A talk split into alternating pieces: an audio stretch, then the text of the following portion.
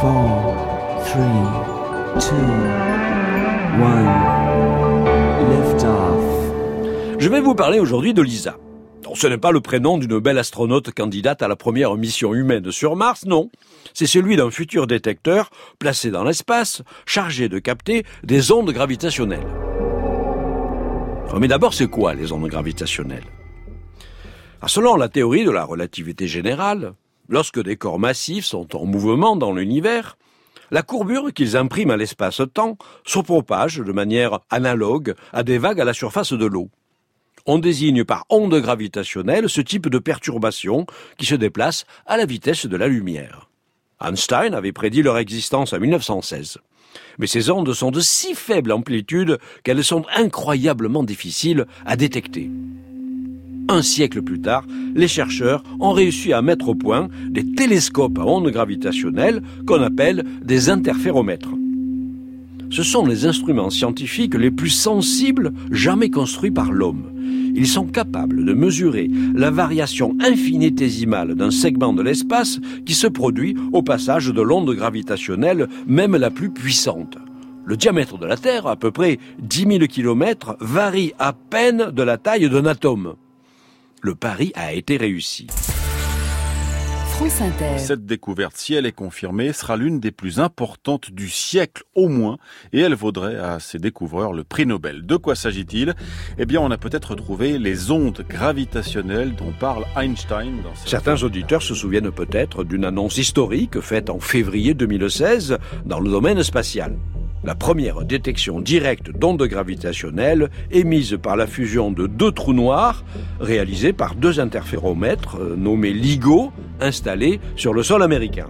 Lors de cet événement, baptisé GW150914, en raison de sa date de captation le 14 septembre 2015, deux trous noirs de 30 masses solaires, situés à plus d'un milliard d'années-lumière, s'étaient unis pour former un trou noir unique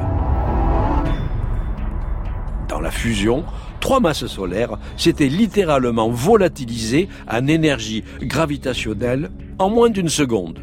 C'était dix fois l'énergie lumineuse dégagée par l'univers tout entier avec ses centaines de milliards de galaxies. Grâce à, à l'adjonction d'un troisième interféromètre nommé Virgo, placé sur le sol européen, l'événement a été suivi de dizaines d'autres, signant les débuts de l'astronomie gravitationnelle, seule capable de fournir d'irremplaçables données sur les trous noirs et l'univers invisible. Mais tout comme pour l'astronomie de rayonnement électromagnétique, l'envoi de télescopes gravitationnels dans l'espace permettra d'améliorer considérablement les performances des instruments au sol. C'est tout l'enjeu de LISA, projet phare de l'Agence spatiale européenne et de la NASA. LISA, acronyme signifiant antenne spatiale interférométrique à laser, se compose de trois satellites reliés par des faisceaux laser disposés au sommet d'un triangle équilatéral de 5 millions de kilomètres de côté, en orbite autour du Soleil et suivant la Terre à une distance de 50 millions de kilomètres. La principale difficulté consiste à stabiliser les distances entre les satellites avec une précision jamais atteinte, ce qui suppose de compenser par exemple la pression du vent solaire et d'autres influences parasites. C'est pour tester cet élément décisif que l'Agence spatiale européenne a lancé fin 2015 la sonde éclaireur LISA Pathfinder, qui a placé à 1,5 million de kilomètres de la Terre deux masses étalons séparés de 38 cm. Il s'agissait de s'assurer qu'en l'absence d'ondes gravitationnelles, cette distance ne variait pas de plus d'un millionième de l'épaisseur d'un cheveu humain, auquel cas le passage d'une onde gravitationnelle serait détectable. Eh bien, tout a fonctionné comme prévu, et même mieux. L'interféromètre complet LISA devrait donc être placé en orbite en 2034.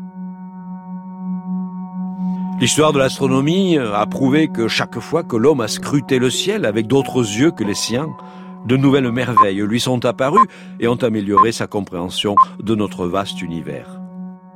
Juste un peu de patience est requise. À demain. À demain, Jean-Pierre Luminet.